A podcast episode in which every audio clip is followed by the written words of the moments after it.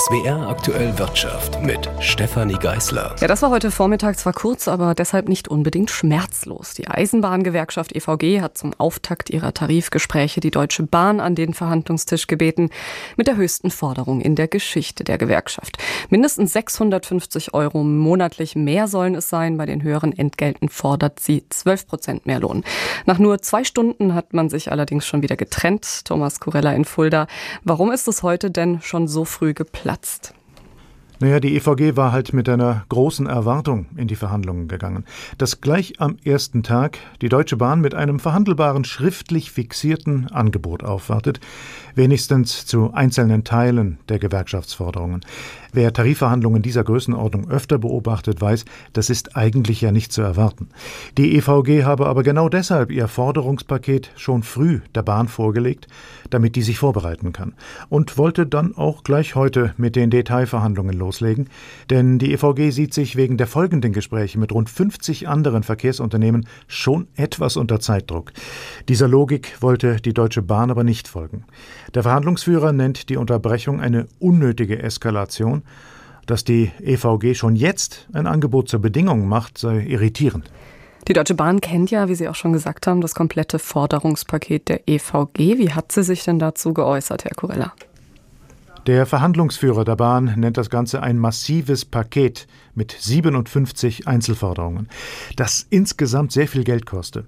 Besonders natürlich die Lohnvorstellungen der EVG. Allein der geforderte Mindestbetrag von 650 Euro zusätzlich im Monat entspräche, je nach Gehalt, einer Lohnerhöhung von deutlich über 30 Prozent. Und das stünde nach Vorstellung der EVG fast allen DB-Beschäftigten zu. Außerdem wolle die EVG auch die komplette Vergütungsstruktur ändern. Alles zusammengenommen, rechnet die Bahn vor, könnte pro Jahr 2,5 Milliarden Euro zusätzlich kosten. Solche Forderungen müsse man erstmal inhaltlich besprechen, bevor ein konkretes Angebot überhaupt möglich sei. Letzte Frage drängt sich auf, liegt auf der Hand. Wie geht es denn jetzt weiter? Stichwort Streiks. Ja, auch heute haben die EVG-Verhandlungsführer nochmal betont, dass die Gewerkschaft zum Streik durchaus bereit ist, aber das sei wirklich das letzte Mittel der Auseinandersetzung. Die EVG machte sehr deutlich, dass sie sich erst dann wieder mit der Deutschen Bahn an einen Tisch setzt, wenn es etwas zu verhandeln gibt, also wenn ein konkretes Angebot vorliegt. Jetzt stünden erst einmal rund vier Wochen weitere Gespräche mit den übrigen Verkehrsunternehmen an. Wenn die Bahn dann noch immer kein Angebot vorlegen könne, werde die EVG auch vor Streik nicht zurückschrecken. Nach wie vor geben sich allerdings beide, EVG und Bahn, weiter verhandlungsbereit. Die EVG wünscht sich eine Fortsetzung der Gespräche Mitte April. Vielen Dank an meinen Kollegen Thomas Kurella in Fulda. Heute hat der Leverkusener Pharma- und Agrarchemiekonzern Bayer seine Bilanz fürs abgelaufene Geschäftsjahr vorgelegt. Zum letzten Mal mit dem Vorstandschef Werner Baumann an der Spitze, der das Unternehmen ja zum 1. Juni vorzeitig verlassen wird. Im vergangenen Geschäftsjahr ist der Konzern kräftig gewachsen und hat einen Gewinn von rund 4 Milliarden Euro erzielt. Vor allem das Agrargeschäft ist gut gelaufen und auch die Pharmasparte und der Bereich mit den frei verkäuflichen Gesundheitsprodukten sind gewachsen. Doch die Ära Baumann stand unter keinem Glück glücklichen Stern. Unter seiner Führung hatte Bayer den Saatguthersteller Monsanto übernommen und sich damit einen milliardenschweren Rechtsstreit wegen angeblicher Krebsrisiken des Unkrautvernichters Glyphosat ins Haus geholt. Der Kurs der Bayer-Aktie hatte sich nach der Übernahme halbiert. Viele Investoren hatten schon länger einen Wechsel an der Führungsspitze gefordert. Bayer hatte dem Druck nachgegeben und vor knapp drei Wochen den Chemieingenieur Bill Anderson als Nachfolger präsentiert. Anderson war vorher Pharmachef beim Rivalen Roche.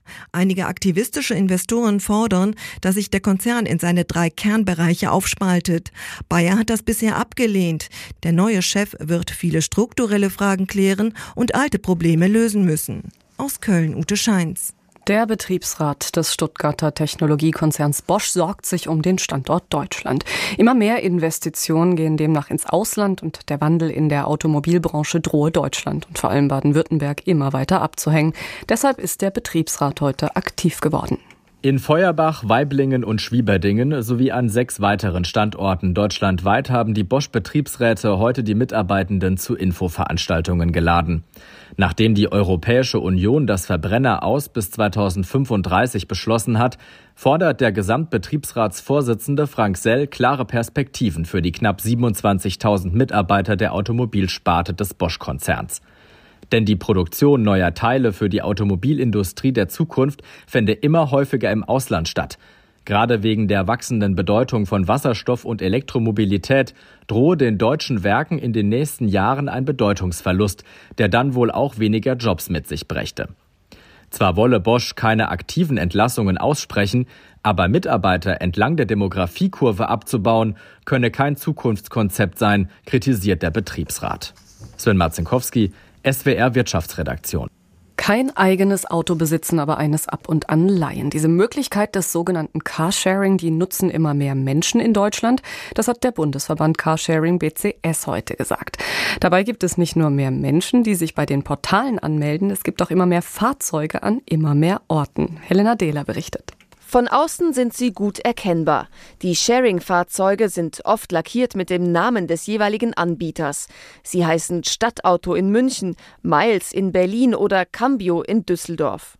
Von diesen Autos gibt es immer mehr in Deutschland. Sie können vergleichsweise kostengünstig für kurze Fahrten genutzt werden. Ein Erfolgsmodell, so beschreibt das Gunnar Nerke vom Bundesverband der Sharing-Anbieter. Wir haben jetzt 4,5 Millionen Kundinnen in Deutschland. Das sind über 30 Prozent mehr, als wir im letzten Jahr hatten. Das ist eine ganz tolle Entwicklung. Und natürlich ist die Fahrzeugflotte damit mitgewachsen. Und was uns besonders freut, ist, wir haben die Zahl der Orte, in denen es ein Carsharing-Angebot gibt, auch deutlich gesteigert. Da sind wir jetzt bei 1082 Orten. Das ist quasi das erste Mal, dass wir die 1000 Orte Grenze überspringen. 4,5 Millionen Menschen haben sich bei Carsharing-Anbietern angemeldet. Doppelzählungen sind aber nicht mitgerechnet. Gerade in Großstädten melden sich Nutzer bei mehreren Dienstleistern an. Klar ist aber, während Privatautos 23 Stunden pro Tag nur geparkt irgendwo stehen, sind die Fahrzeuge der Sharing-Anbieter öfter unterwegs. Zwischen anderthalb und achtmal werden sie pro Tag gebucht. Das macht sich gut in der Klimabilanz und kann zur Mobilitätswende beitragen. Die Öffis braucht es aber trotzdem noch, sagt Maike Niedball von der Berliner Senatsverwaltung für Umwelt und Mobilität. Es wird äh, nie so sein, und das sagen auch die Carsharer nicht, dass ich für 100 Prozent aller Wege dann ein Carsharing-Auto nutzen werde. Dann würde ich vermutlich das eigene Auto auch behalten. Aber eben in der Kombination mit äh, ÖPNV, mit Radwegen, zu Fuß gehen ist auch ein großer Anteil in Berlin, ähm, ähm, sehe ich doch einen auch wichtigen Baustein, der auch im Carsharing liegt. Und das Gleiche gilt auch für das Umland von Großstädten und die ländlichen Regionen, sagt Niedball mit Blick auf Brandenburg. Wir arbeiten gemeinsam mit den Carsharern daran, zu überlegen, welche besseren Voraussetzungen muss man schaffen, dass eben auch zunehmend in den Außenbezirken noch mehr Autos auch verfügbar werden, eben dort, wo ja auch die Verfügbarkeit eines eigenen Pkw heute ja auch sehr hoch ist. Im Städteranking der Carsharer ist es derzeit ganz klar zu sehen. Ganz oben stehen große Städte, Karlsruhe, München, Berlin, Hamburg und Freiburg haben die meisten Sharing-Fahrzeuge pro 1000 Einwohner. Und attraktiv ist das Angebot nur, wenn man verlässlich viele Fahrzeuge nutzen kann. Doch auch in den Städten gibt es Probleme. Gerade für Sharing-Anbieter, die für die Autos feste Stationen brauchen, fehlt es an Parkplätzen. Und auch der Anteil der Elektrofahrzeuge geht prozentual zurück. Die Ladeinfrastruktur gibt in vielen Städten noch nicht genug her, beklagt der Bundesverband der Carsharer. Ein Bericht war das von meiner Kollegin Helena Dehler und zum Schluss noch der Blick auf die Börse. Der DAX war heute extrem unentschlossen. Er stand zum Schluss bei 15.365 Punkten. Das war ein hauchdünnes Minus von knapp 0,1 Prozent. Wo bleibt die sogenannte Disinflation, also der abnehmende Inflationsdruck, von dem US-Notenbankchef Jerome Powell in letzter Zeit immer wieder sprach? Viele Anleger hatten den nachlassenden Preisdruck schon fest einkalkuliert, deshalb stiegen die Aktienkurse seit Jahresbeginn auch stark an. Vielleicht war das aber doch eine Spur zu viel Optimismus, denn in den USA kletterte die Inflation zuletzt wieder über 5 Prozent. Und selbst wenn die volatilen Energie- und Nahrungsmittelpreise herausgerechnet werden, bleibt die Geldentwertungsquote auf der anderen Seite des Atlantiks höher als erwartet. Entsprechend groß ist die Enttäuschung auf den Finanzmärkten, denn eine höhere Inflation zieht wohl auch eine längere Hochzinsphase durch die Notenbanken hinter sich, und das schmeckt Aktionären gar nicht. Hohe Preissteigerungen wurden heute auch in Frankreich und Spanien vermeldet. In beiden Ländern erreichte die Inflation jeweils über 6 Prozent. Nikolas Buschlüter, ARD Börsenstudio Frankfurt.